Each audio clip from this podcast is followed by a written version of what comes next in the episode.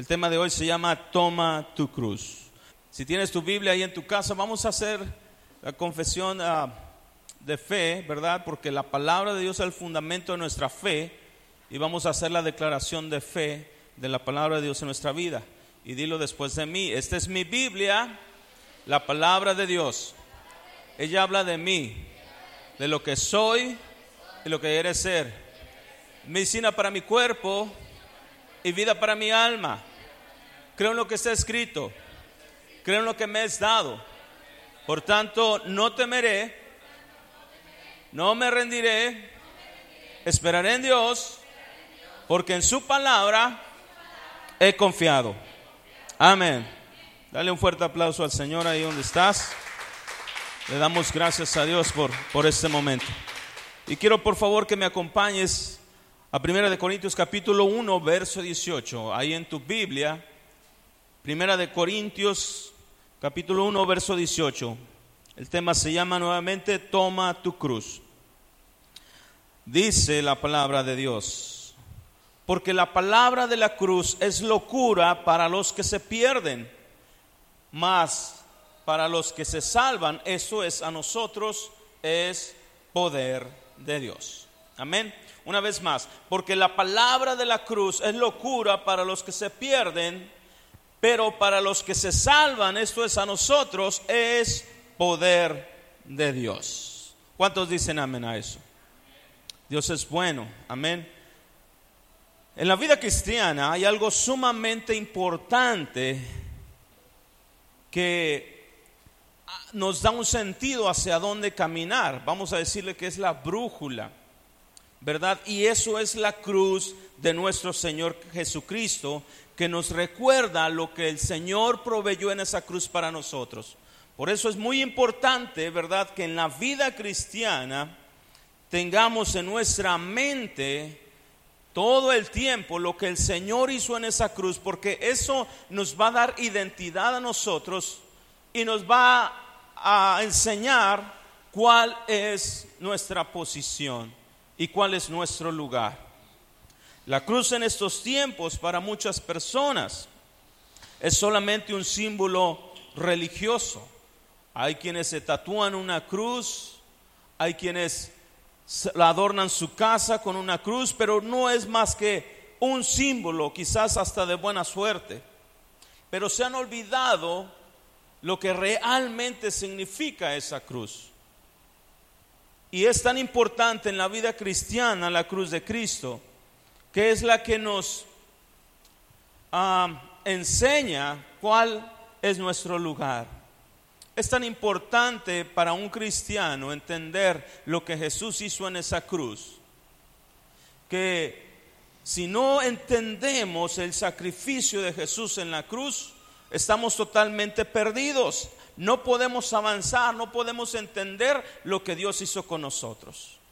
Fíjate bien, te voy a poner un ejemplo. En una ocasión, tu servidor todavía jugaba fútbol en aquel entonces. Estábamos ya el equipo formado, íbamos a jugar un, eh, partido de fútbol. Teníamos nuestro uniforme puesto, nuestros zapatos puestos, teníamos ya listo todo y, el equipo, el, equipo contrario también ya estaba listo. Estábamos ya en la cancha con el árbitro, había público y todo, pero ¿sabes qué faltaba? La pelota. Entonces sin la pelota no podíamos jugar fútbol.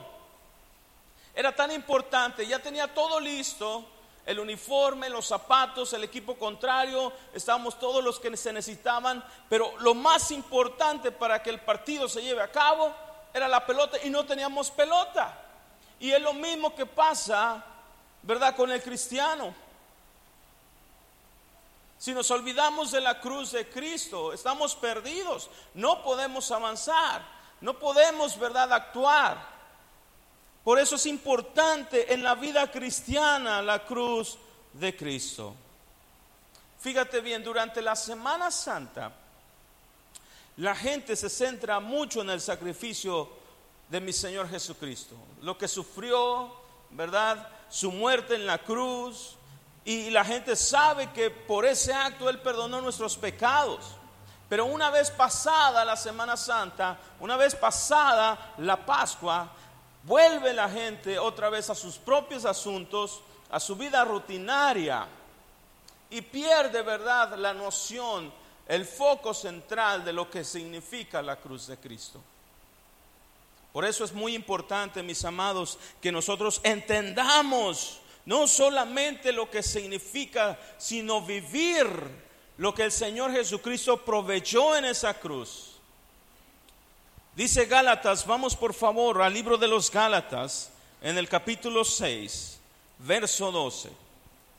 Gálatas capítulo 6, verso 12, dice así, todos los que quieren agradar en la carne, estos os obligan a que os circuncidéis solamente para no padecer persecución a causa de la cruz de Cristo.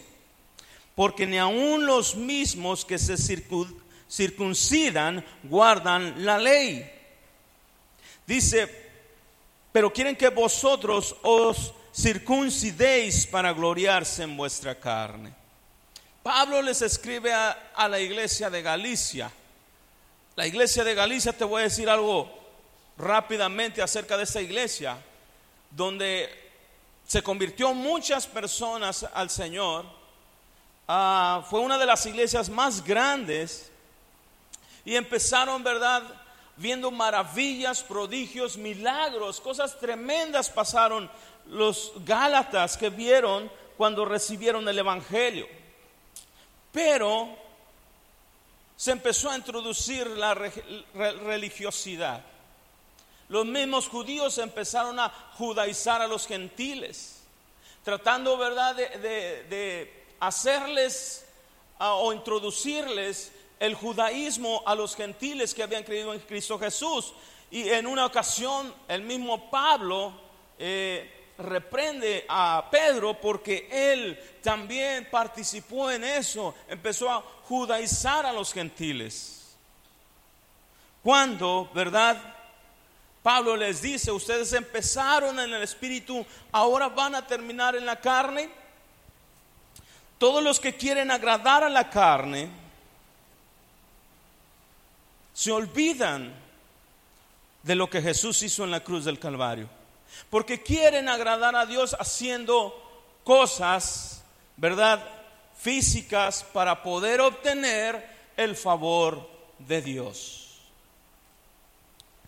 Fíjate bien,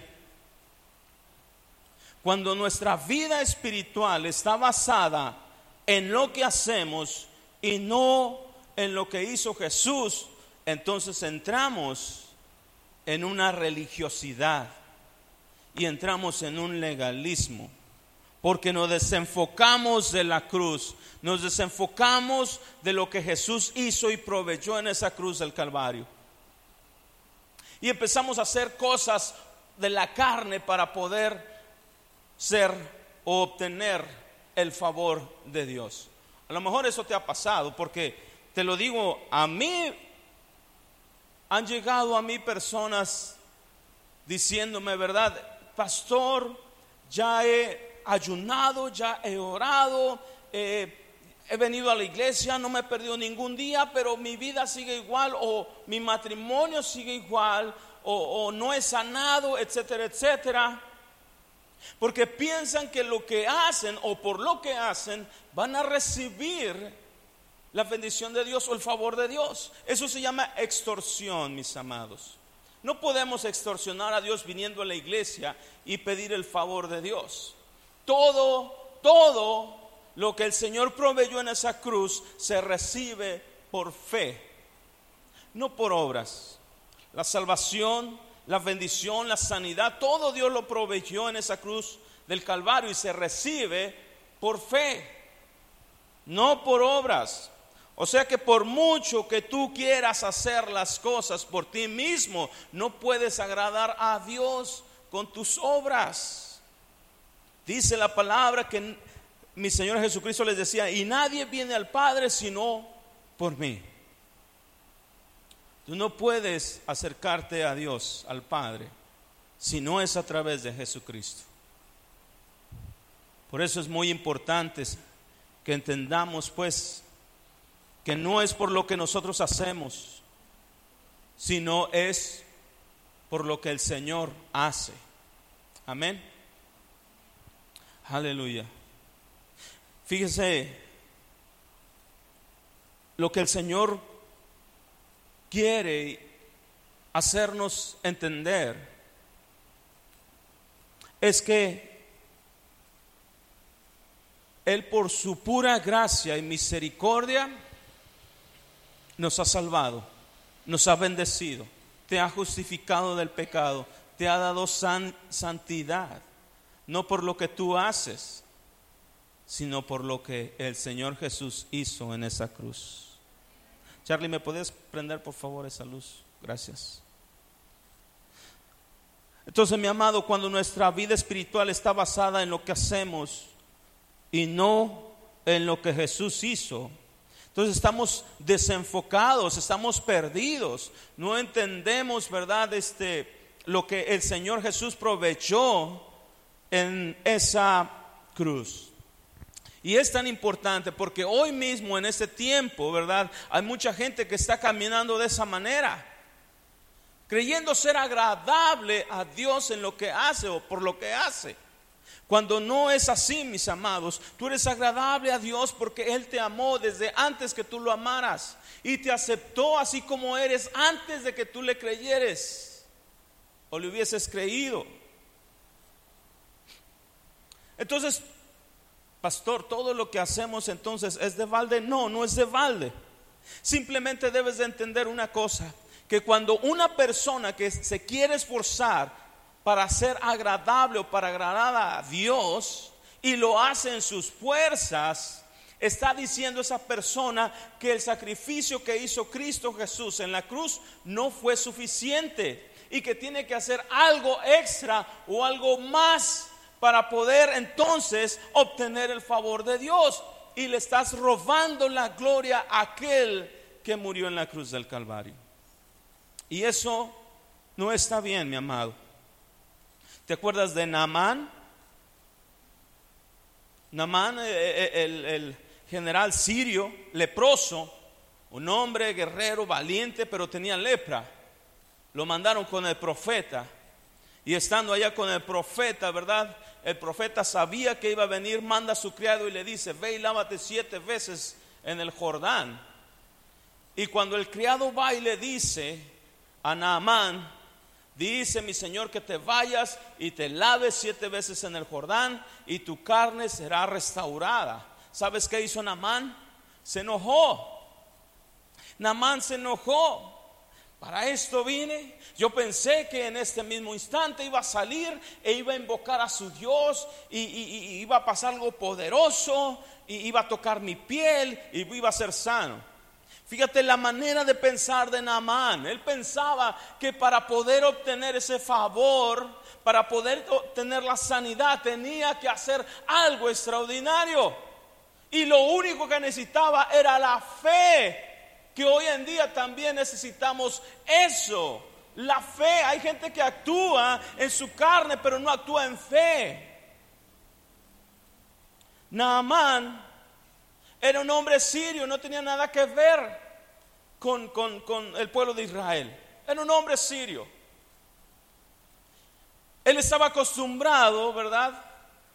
En, sus, este, en su tierra, en su nación, que los brujos, los, sus profetas, vamos a decirlo así, los sacerdotes sirios, llegaban y hacían rituales, hacían rituales, ¿verdad? Hacían cosas religiosas, hacían bailes, sacrificios, etcétera, etcétera, cuando iban a hacer ah, algo consagrado a sus dioses o le iban a pedir un favor a sus dioses. Entonces Naamán estaba acostumbrado a eso.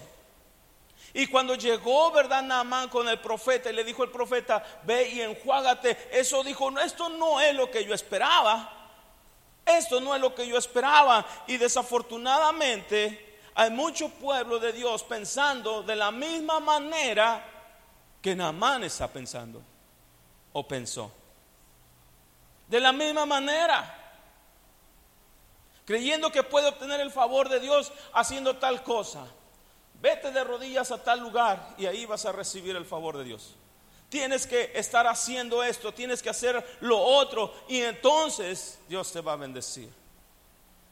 No estamos actuando en fe, mis amados. Estamos actuando en nuestra carne, pensando que haciendo un esfuerzo más grande, más pesado, más difícil, entonces voy a obtener la bendición de Dios. Y está mal. Porque no es la fe que estás usando. Estás usando, ¿verdad? Tus pensamientos. Lo que tú crees, de la manera quizás como creciste, de la manera que fuiste enseñado, pero no estás actuando en fe. Porque en esa cruz Jesús proveyó todo lo que tú necesitas. Sanidad, bendición, santidad, te justificó, salvación, todo lo proveyó Él. Que lo que tienes que hacer es creer en lo que Él hizo. Nada más. No necesitas hacer más. Ahorita voy más profundo acerca de, entonces, ¿qué tengo que hacer? Vamos a ver qué dice Pablo. Gálatas capítulo 6, estamos en el capítulo 6, vamos al verso 14. Dice Pablo, pero lejos de mí este el gloriarme, sino en la cruz de nuestro Señor Jesucristo, porque en el mundo me es crucificado a mí y yo al mundo, porque en Cristo Jesús ni la circuncisión vale nada, ni la incircuncisión, sino la nueva criatura. Dice Pablo, lejos de mí esté el gloriarme, sino en la cruz de Cristo. ¿Sabes quién era Pablo? Antes de ser de haber tenido una, un encuentro con Jesús, Pablo era un hombre muy, muy preparado y muy importante. Estudió a los pies del maestro Gamaliel, fariseo de fariseos, tenía ciudadanías, era un hombre importante, mucho conocimiento. Él te conocía la ley porque desde pequeño estuvo estudiando la ley. Pero en una ocasión dijo aquí a los Gálatas también, todo esto lo tengo por basura con tal de adquirir el conocimiento de Cristo. Dice Pablo, yo no me glorío por lo que soy o por mis habilidades o por mis conocimientos. Lejos de mí esté tomar esa gloria. Si en algo tengo que gloriarme, dice, es en la cruz de nuestro Señor Jesucristo, en donde el mundo es crucificado, en mí y yo el mundo. Porque en Cristo Jesús ni la circuncisión vale algo o la incircuncisión. Eso era lo que trataban de hacer. Pedro, tratando de judaizar a los nuevos creyentes, diciéndole, tienen que circuncidarse, porque era el pacto que Dios había tenido con el pueblo. Y le dice Pablo, ¿verdad? Si te, circuncidas está bien y si no, perdón, si te circuncidas o no te circuncidas, de nada te sirve, porque ahorita lo más importante es que tú nazcas de nuevo, que la circuncisión sea de tu corazón y no de tu cuerpo físico que si tienes que hacer un sacrificio que sea en tu corazón, no en tu cuerpo físico. Porque lo más importante es la nueva creación. Tienes que nacer de nuevo. Y si naces de nuevo, entonces vas a entender que eh, lo que hizo el Señor Jesucristo ya proveyó todo para ti. Pero tienes que nacer de nuevo. Porque hay gente que tiene muchos años en el Evangelio y no ha nacido de nuevo. Sigue todavía con, con los asuntos viejos, con el hombre viejo. No puede sacar a la luz su hombre nuevo. ¿Por qué? Porque está atado todavía a las cosas viejas. Corintios dice, ¿verdad? Según de Corintios 5, 17 dice, de manera que si alguno está en Cristo, nueva criatura es, las cosas viejas pasaron, he aquí todas son hechas nuevas.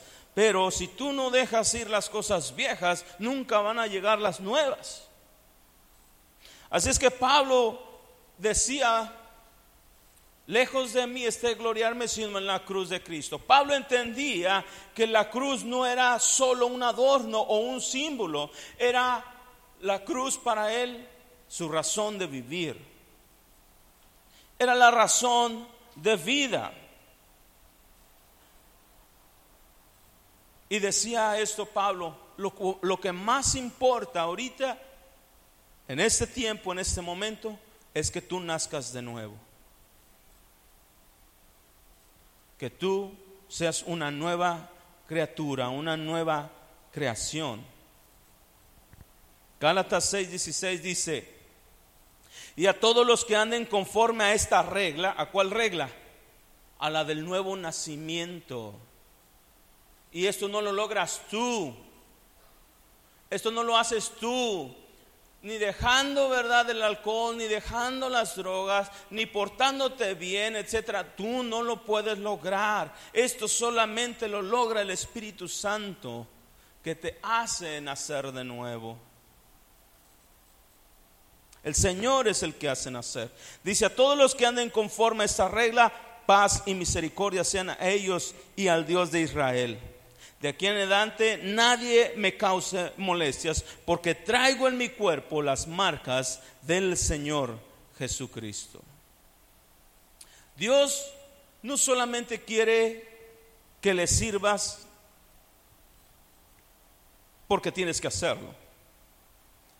Él quiere que le sirvas porque le amas. Y ahí es donde voy, donde las cosas que se tienen que hacer ya sea que sirvas o cualquier cosa que hagas, lo hagas con entendimiento. Lo hagas, ¿verdad? Con un entendimiento de que no es por lo que hagas que Dios te ama más o Dios te bendice más, sino porque lo haces por amor. ¿Sabes qué hizo Pablo? Pablo después de que tuvo ese encuentro con Jesús, él trabajó más que todos los discípulos, más que todos los apóstoles. Él anduve predicando a diestra y a siniestra. Y todo lo hizo, ¿verdad? Porque llegó a amar al Señor. Antes perseguía la iglesia, pero cuando entendió la verdad, cuando nació de nuevo, vio las cosas diferentes, cuando vio la cruz de Cristo y todo lo que Cristo proveyó en ese sacrificio, porque sin derramamiento de sangre no hay remisión de pecados, y vio todo lo que hizo Jesús allí, él dijo, ¿verdad? Crucificado estoy con él. Yo también quiero lo que él ha dado. Y por eso Pablo predicaba, ¿verdad? No por imposición, sino con pasión porque dice, este es mi trabajo, para esto me llamó el Señor. Y no quiero fallarle, y no quiero quedarme al último, quiero seguir, seguir predicando.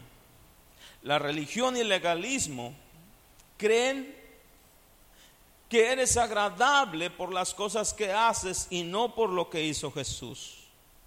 La fe de ellos está basado en lo que hacen y no en lo que Cristo hace. ¿Por qué hablo de la religión y el legalismo? Porque la religión y el legalismo basan tu vida espiritual en lo que haces. En lo que haces.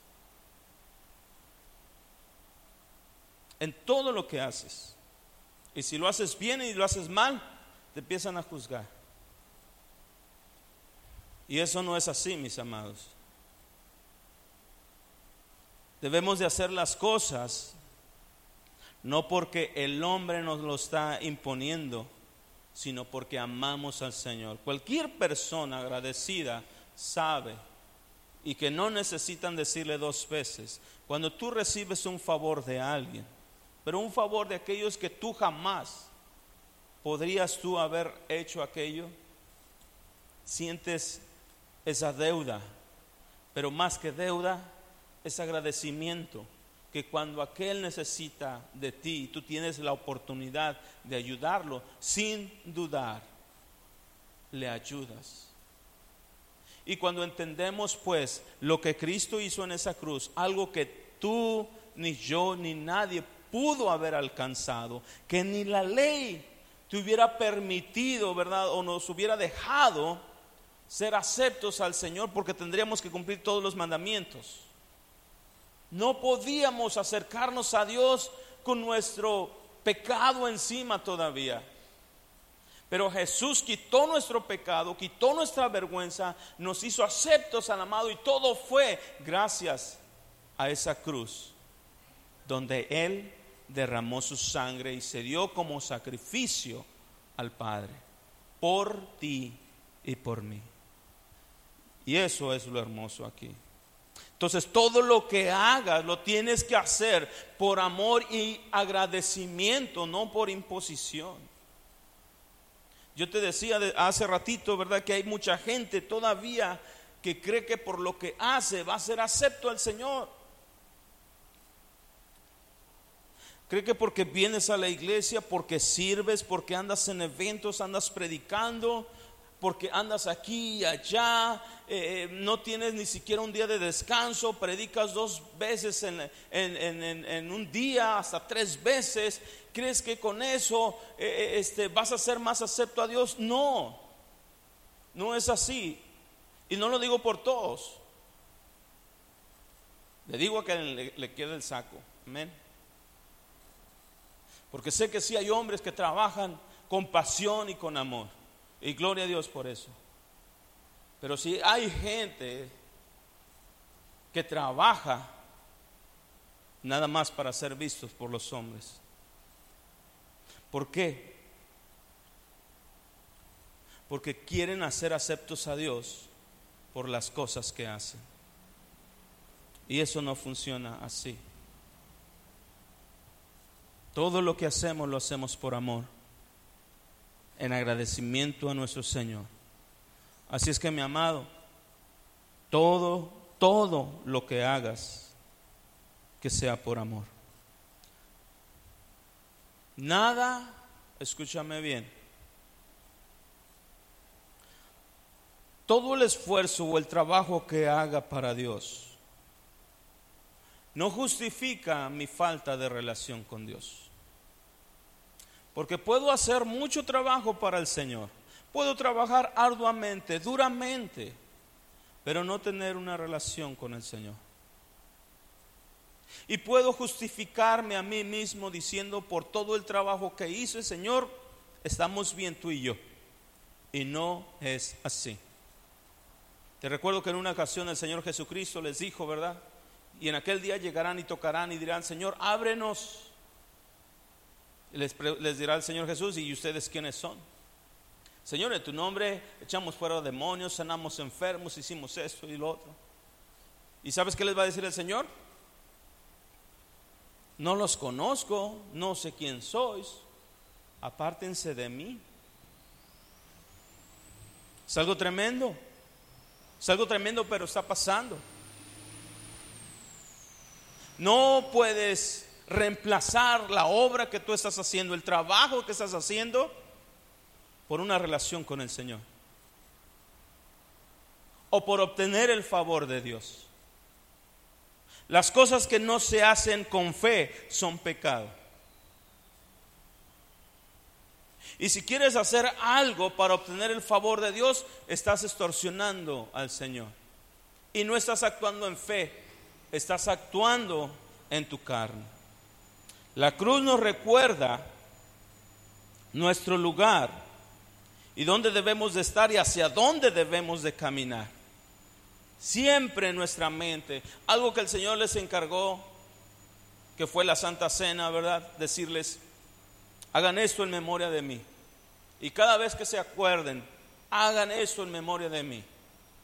Y Pablo les dice, porque cada vez que comes este pan y bebes esta sangre, la muerte de nuestro Señor Jesucristo anuncias hasta que Él venga. Así es que mi amado, es tan importante entender pues lo que el Señor Jesucristo hizo en la cruz del Calvario, porque es como un espejo para nosotros de quienes somos en Cristo Jesús. Gálatas capítulo 2, verso 20 dice, con Cristo estoy juntamente crucificado y ya no vivo yo, mas Cristo vive en mí. Y lo que ahora vivo en la carne, lo vivo en la fe del Hijo de Dios, el cual me amó y se entregó a sí mismo. Dice Pablo, con Cristo estoy juntamente crucificado. Dice, yo me crucifico con Jesús, porque lo que Él proveyó, porque lo que Él derramó en esa cruz es lo que yo necesito. Todos necesitamos lo que Jesús proveyó en esa cruz. No necesitas buscar nada, no necesitas andar buscando allá o tratando de hacer algo para obtener algo de Dios o el favor de Dios. Necesitas crucificarte con Jesús. Y ahorita vamos a ver lo que significa estar juntamente crucificado con Él. Y dice Pablo, ya no vivo yo, mas Cristo vive en mí. Y lo que ahora vivo en mi carne, ¿qué quiere decir? Que todo lo que hago lo hago en fe. No lo hago para extorsionar o para que la gente me vea. Lo hago en fe, creyendo que el Señor va a venir por segunda vez. Y todo, y cuando habla todo lo que vivo, en la carne no se refiere nada más al ministerio. Se refiere a todas las cosas que tú haces en la vida o en tu vida. Ya sea que vayas a un trabajo, tengas una relación con tu pareja, tengas hijos, todo lo que hagas tienes que vivirlo crucificado con Cristo Jesús.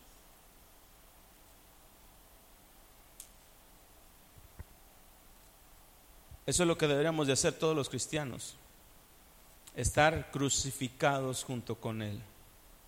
Porque así Pablo se sentía. El mundo siempre te va a ofrecer muchas cosas, pero nunca te va a ofrecer lo que Jesús proveyó en esa cruz.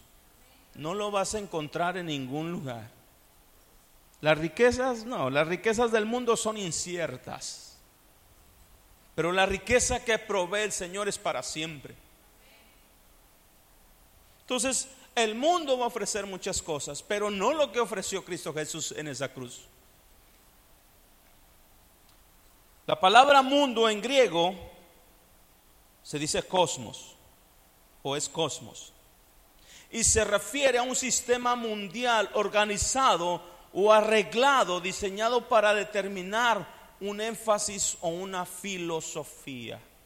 ¿Cuántos han escuchado las noticias? Las noticias que luego mandan con el de los deportes, vamos al mundo de los deportes. Y se trata todo lo que es concierne a deportes, cualquier tipo de deportes, y se llama el mundo de los deportes, un sistema, ¿verdad? Organizado de esa filosofía del deporte, y luego el mundo de las finanzas, y luego está este, el mundo de la farándula, etcétera, etcétera. Hay muchas cosas que podemos poner ejemplo como el mundo. Y luego dice Pablo que él está crucificado juntamente con Cristo. Y anteriormente leíamos, ¿verdad? Que Pablo dice, te lo voy a leer tantito. Pablo dice, donde el mundo me es crucificado, y yo al mundo. Básicamente Pablo dijo que yo me crucifico. ¿Sabes qué es lo que significa crucifixión? Muerte. Entonces cuando Pablo dice que yo me crucifiqué al mundo, el mundo me crucificó a mí y yo al mundo, quiere decir que yo morí al mundo, dice Pablo. El mundo me mató, pero yo también maté al mundo porque ya no quiero yo andar en ese sistema, en esa manera de vivir, en esa filosofía, ¿verdad? Del mundo. Por eso dice Pablo, estoy juntamente crucificado con Cristo Jesús, muerto, porque Él es el único que le da vida al ser humano. Jesús dijo que el que cree en Él, aunque esté muerto, vivirá. Básicamente Pablo dijo, yo me desconecté del mundo y me conecté con Cristo Jesús. Y es lo que debemos de hacer, desconectarnos de este sistema, desconectarnos de este mundo y conectarnos con el Señor. Eso es lo que significa estar crucificado. Ahora, fíjate bien una cosa. Cuando hablamos del mundo no hablamos de un lugar, sino de una filosofía o un sistema de cosas. Así es que todo lo que el mundo quiere hacer es seguir con sus filosofías y dejar fuera a Dios. Porque el mundo no acepta a Dios. Entonces, Pablo dice, con Cristo estoy juntamente crucificado. Y él ya no vive para sí mismo, tampoco vive para el mundo. Él vive para Cristo. Y es lo que tú y yo debemos de hacer. Estar crucificado con Jesús es desconectarte del orden de este mundo y unirte, alinearte con Cristo. Pablo quiere decir o, quiso decir que él reemplazaba lo que el mundo le ofrecía por lo que puede obtener de Cristo Jesús.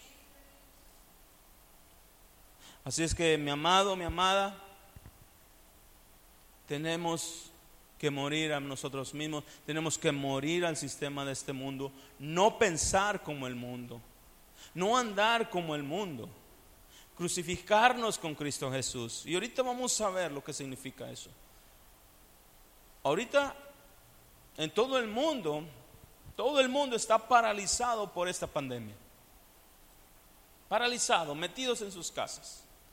Ahora sí, hasta el más incrédulo, ¿verdad?, está clamando a Dios.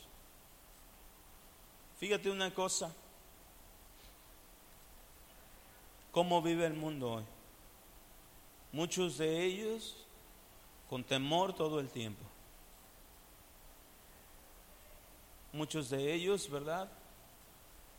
No saben qué hacer. No saben a dónde ir no saben a quién clamar porque no hay esperanza. Pero al que ha creído al Señor, su esperanza se llama Jesucristo. Y nuestra vida, ¿verdad? Está basada en Jesucristo. Dice la palabra que somos peregrinos y extranjeros en esa tierra, que vamos de pasada, nada más, vamos de pasadita. No vamos a llevarnos absolutamente nada, somos extranjeros en este lugar. Así es que no nos podemos aferrar a este lugar, porque nuestra morada está en los cielos, dice la palabra. Y el fin de todo esto, la meta es Jesucristo. En alguna ocasión dice Pablo, porque para mí el vivir es Cristo, el morir es ganancia, porque él sabía y dónde estaba puesta su mirada. Él sabía dónde pertenecía. Él sabía que él había ganado ya su lugar.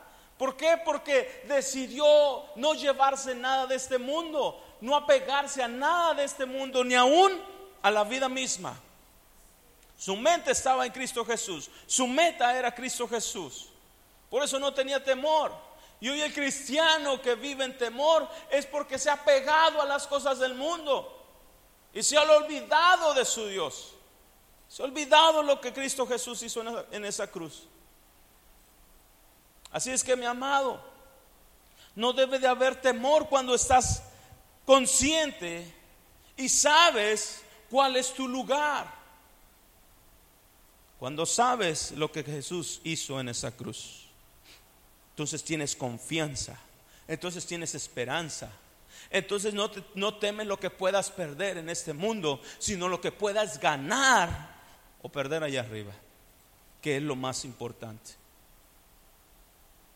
El mundo pasa y sus placeres, pero la palabra de Dios queda para siempre. Sus promesas quedan para siempre y son eternas. Entonces, mi amado, lo que Dios promete es para siempre. no es por un momento. Vamos por favor y quiero terminar con esto. Mateo 16, capítulo 24.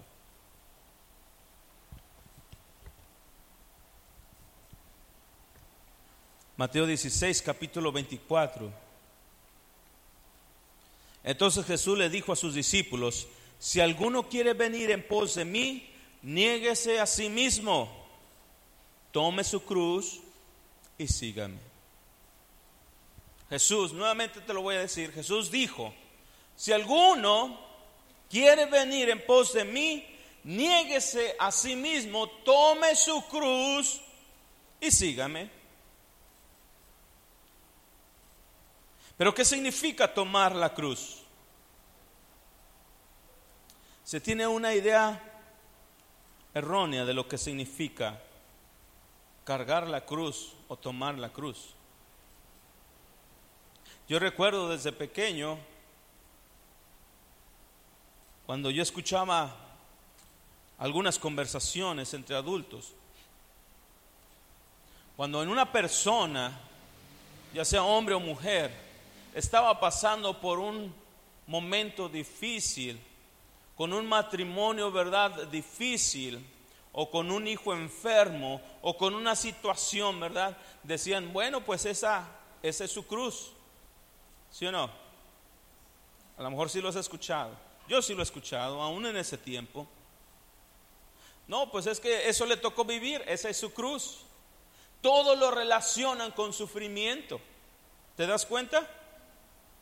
Entonces cuando Jesús dice tome su cruz, rápidamente viene aquí sufrimiento, dolor, pena, angustia. Eso es lo que, de la manera en que relacionamos la cruz. Esa es la manera en que la vemos, porque a lo mejor fuimos enseñados de esa manera, que la cruz es sufrimiento. Fíjate lo que hacen en, Semana Santa, que hacen una representación, ¿verdad?, de la pasión de Cristo. ¿Y qué es lo que ven?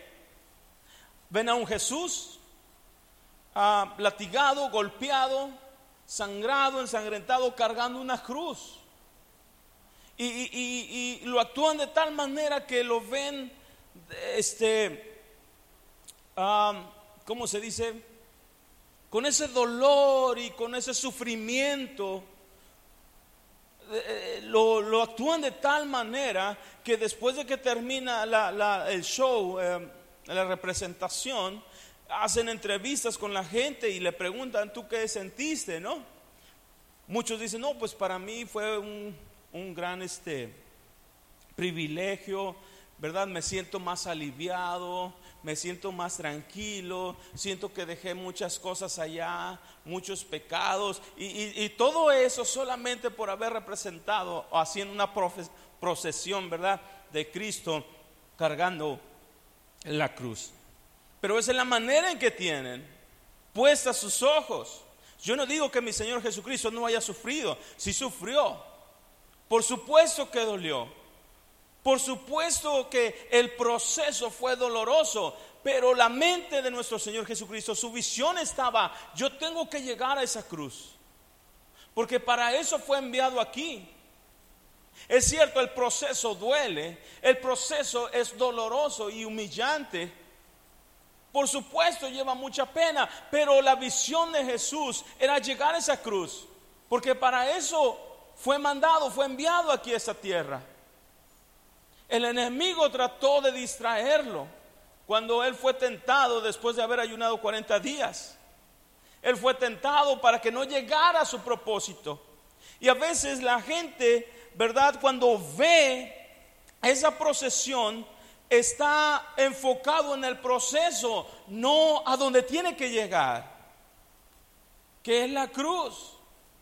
Porque en esa cruz, lo que muchos lo ven como derrota, lo que muchos lo ven como castigo, para el Señor fue una victoria. Y quiero que tú lo veas de esa manera. Quiero que tú lo veas de esa manera, porque en esa cruz Jesús proveyó la sanidad, la libertad, la salvación para ti y para mí.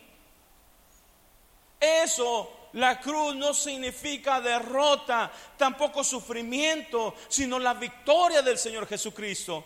Colosenses 5, perdón, 3, 5, algo así, dice así, y despojando a los principados y a las potestades, se los exhibió públicamente, triunfando sobre ellos en la cruz del Calvario.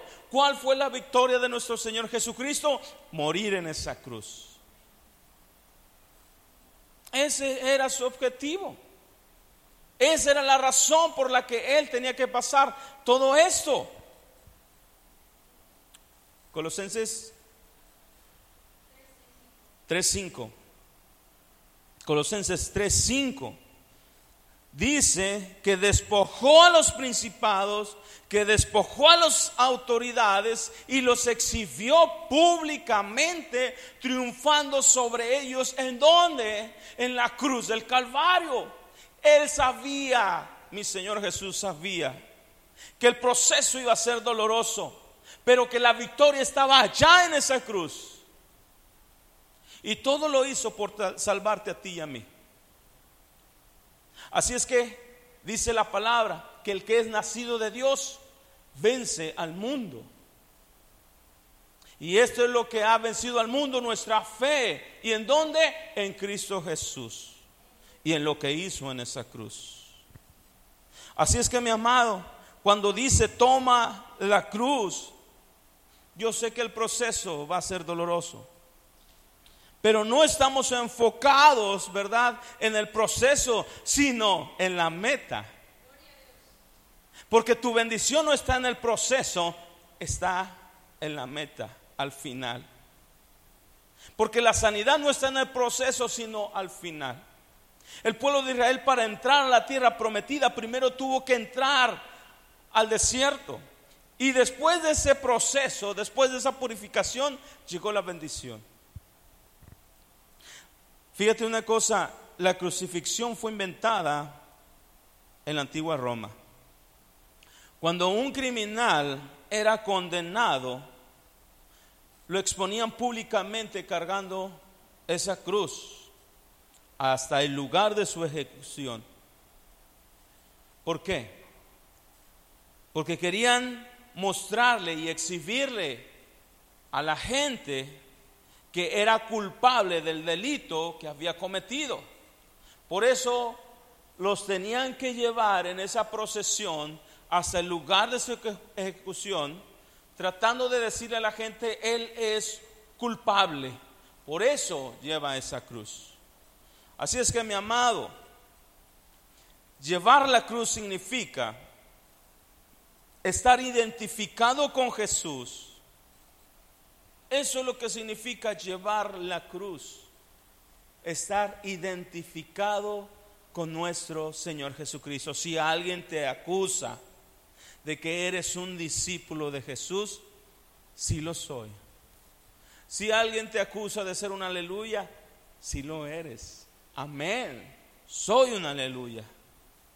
¿Por qué? Porque me identifico con Cristo Jesús. Soy cristiano no por Ah, religión, por convicción, porque he creído en Cristo Jesús. No soy cristiano porque permanezco a cierta organización o a cierta iglesia. Soy cristiano porque en mí hay convicción de que Cristo vive en mí y yo en Él. Eso es lo que hace la diferencia. Entonces, llevar tu propia cruz es admitir públicamente que estás comprometido con Cristo Jesús y que lo tienes en primer lugar. Eso es llevar que la cruz, tu propia cruz, porque cualquier cosa,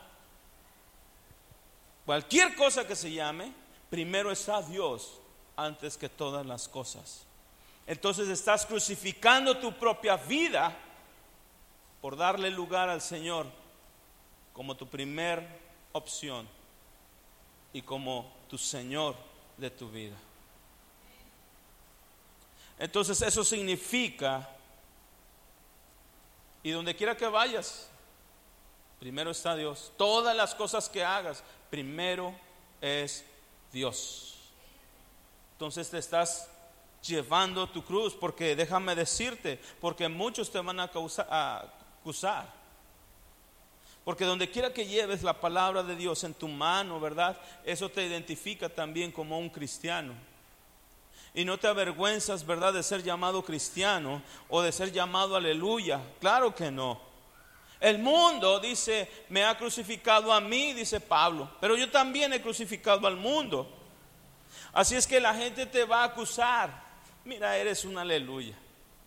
Así es. Ya no vivo yo, mas Cristo vive en mí. Sí, ya no ando en borracheras. Así es, me aparté de las borracheras. Ya no ando en drogas, sí, porque hoy he creído en Cristo Jesús. Y el mundo, ¿verdad? Te va a empezar a culpar. Y sí, somos culpables. Porque te dicen los amigos, ¿verdad? Es que ya no andas con nosotros, ¿verdad? Eres muy mandilón. Porque eso dicen, ¿verdad? Sí, soy culpable, ya no soy mandilón. Sí, yo soy. Aquel que tú veías, ¿verdad? Machista, etcétera, etcétera, que trataba mal a su esposa, que andaba en borrachera, sí, ya no soy. Ya he crucificado eso. Ahora soy de Cristo Jesús. Y si me dices que soy, ¿verdad? Cristiano y que soy aleluya y que soy pastor, sí lo soy. Sí lo soy. Soy culpable. Eres culpable de actuar en fe y esperanza porque la, la, palabra de la cruz, empezamos a leer, es locura para los que se pierden, pero para nosotros que es poder de Dios. La palabra de la cruz para muchos van a decir, ay, ¿cómo crees este religioso? Este, este, ¿cómo, cómo nos dicen ya también? Fanáticos. Para ti es locura, no lo entiendes. Pero para mí, que yo soy salvo, que sé de dónde me sacó el Señor Jesucristo y dónde me puso hoy, para mí es poder de Dios. Todo lo puedo en Cristo que me fortalece ahora. Ya no ando como andaba antes, ya no andaba en la corriente del mundo, ahora ando y vivo en lo que el Señor Jesucristo hizo en mí. Y eso hace una diferencia. Eres culpable de decir no al pecado, de decirle no al, mundo, sí, a todo lo que me ofrece, sí, a la mentira, al, robo, a la extorsión, sí, soy culpable, ya no soy el mismo, ya no soy el mismo. El mundo te va a crucificar todo el tiempo y esa es la procesión que vamos a llevar.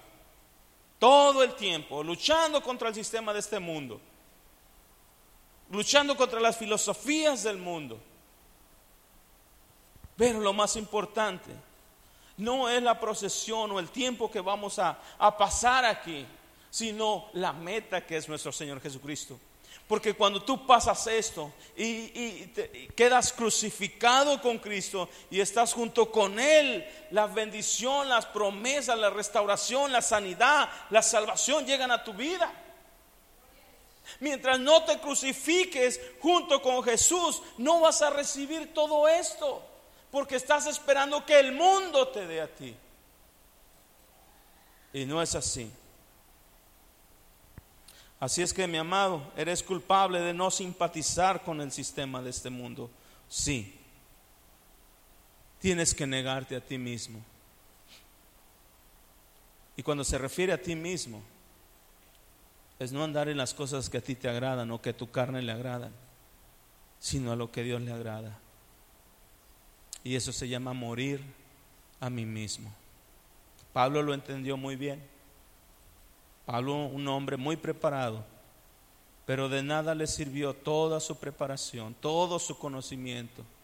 Fariseo de fariseos. Era ciudadano romano también. Estudioso, hombre importante. Y dijo, eso lo tengo por basura. De nada me sirve. Así es que mi amado, si estás haciendo algo, ya sea que sirvas o, lo que hagas para el Señor, hazlo en fe, no agradando al hombre, sino agradando a Dios. Porque en el punto donde tú empieces a hacer las cosas queriendo agradar al hombre y no a Dios, entonces estás lejos de la cruz de Cristo. Todo lo que tienes que hacer o todo lo debes de hacer en agradecimiento a lo que el Señor Jesucristo hizo. Todo, hazlo por Él y para Él.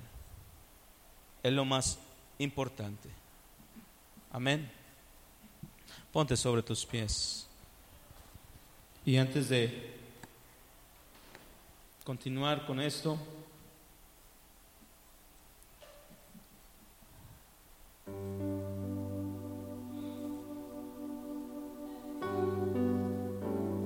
yo quiero decirte que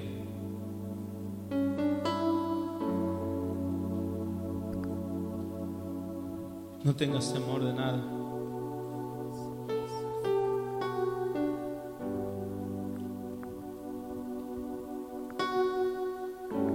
Dice la palabra de Dios que cualquiera que haya creído en el Señor no será defraudado.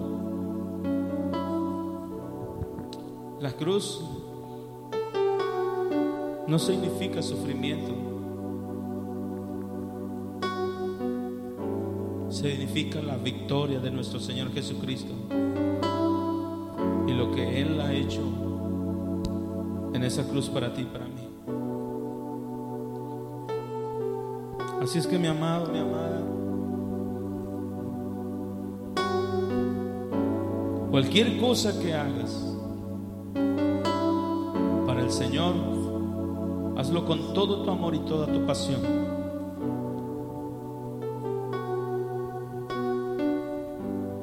No esperando nada, pero como, como obteniéndolo todo Porque algo es seguro. Dios ya proveyó todo lo que tú necesitas. Todo lo que tú necesitas para ser un vencedor en este mundo, el Señor ya lo proveyó.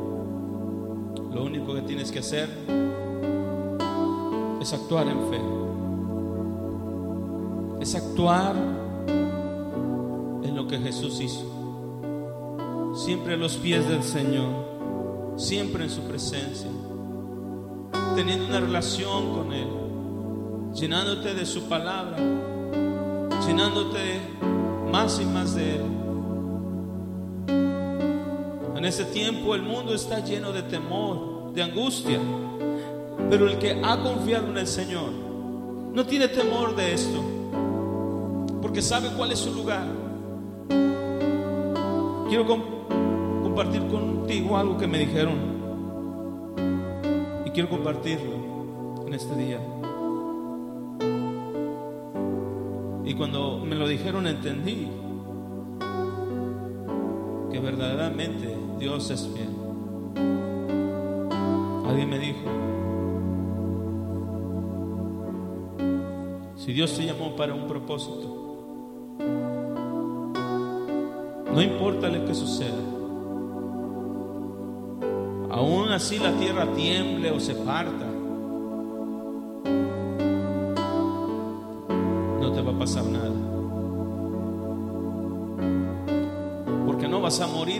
que Dios haya terminado su propósito en ti. Me dijeron, mientras Dios tiene el propósito y no has terminado el propósito de Dios que tiene en ti o para ti, es un hombre inmortal muchas cosas vendrán contra ti. Pero mientras el propósito de Dios en tu vida, en este mundo, esté vigente, no importa lo que pase, no importa lo que suceda, el Señor hará que tú llegues a cumplir su propósito. Así es que mi amado, si tú sabes y entiendes que en esta tierra estás por un propósito y entiendes que Dios está trabajando en ese propósito. No tengas temor de nada, ni el coronavirus, ni, ni ninguna enfermedad creada por el enemigo, por el hombre, te va a tocar.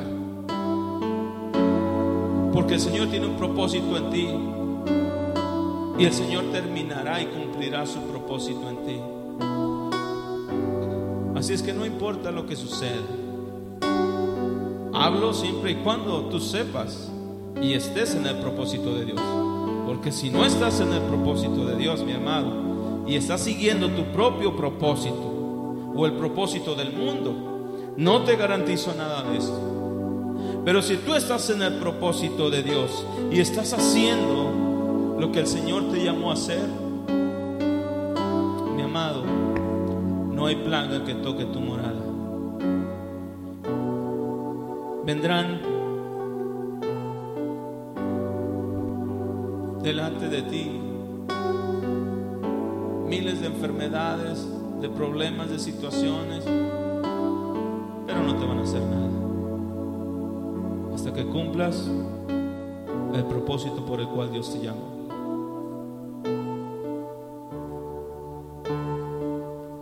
Vamos a cantar esta pequeña alabanza. Santo es el Señor. Y digno de adoración.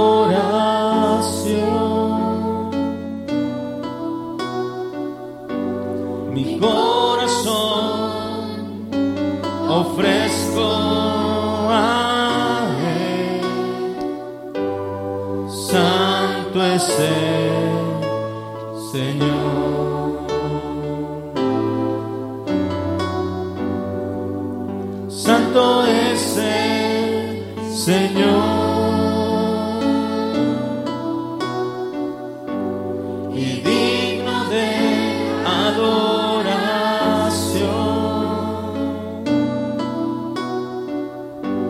Mi corazón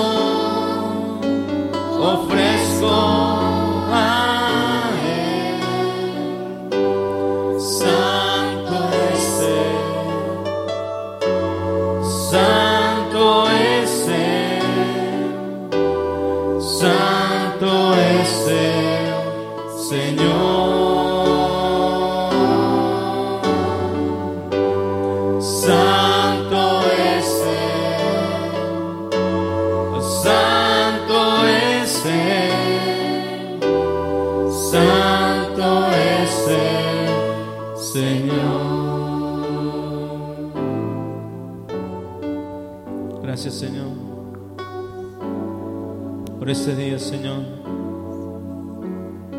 Señor. Te alabamos y te damos gloria a ti, Señor. Porque lo que yo no pude hacer o no podía hacer, Señor, tú lo hiciste en esa cruz. Y por lo que hiciste en esa cruz, Señor, yo soy bendecido. Yo soy salvo. Yo soy sanado, yo soy restaurado. Tú me has amado, Señor. Y por gracia soy salvo. No por lo que hagas, Señor, no por mis fuerzas, no por mis habilidades o mi conocimiento, sino por lo que tú hiciste en esa cruz. Gracias, Señor.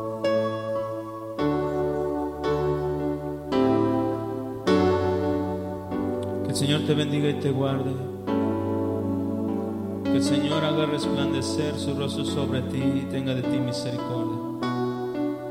Que el Señor esté contigo donde quiera que tú vayas, donde quiera que tú estés. Allí el Señor esté contigo y tú con Él. Dios te bendiga, mi amado. Dios te bendiga, mi amada. Nos vemos la próxima semana. Gracias por estar aquí. Gracias por los que nos ven allá en casa. Dios me los bendiga. Dios los guarde. Pronto nos reuniremos todos juntos para alabar el nombre del Señor. Pero mientras tanto, ahí donde estás, dile al Señor. Santo es el Señor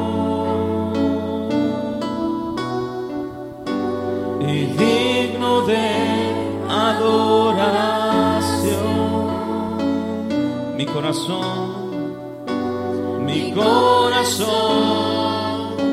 ofrezco.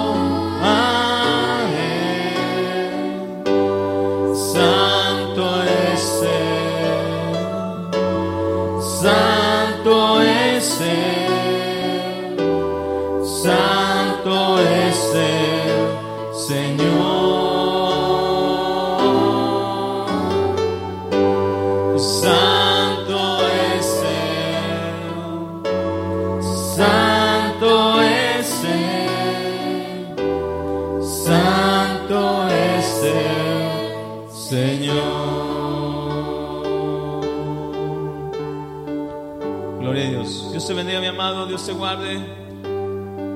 Aleluya. Un fuerte aplauso al Señor.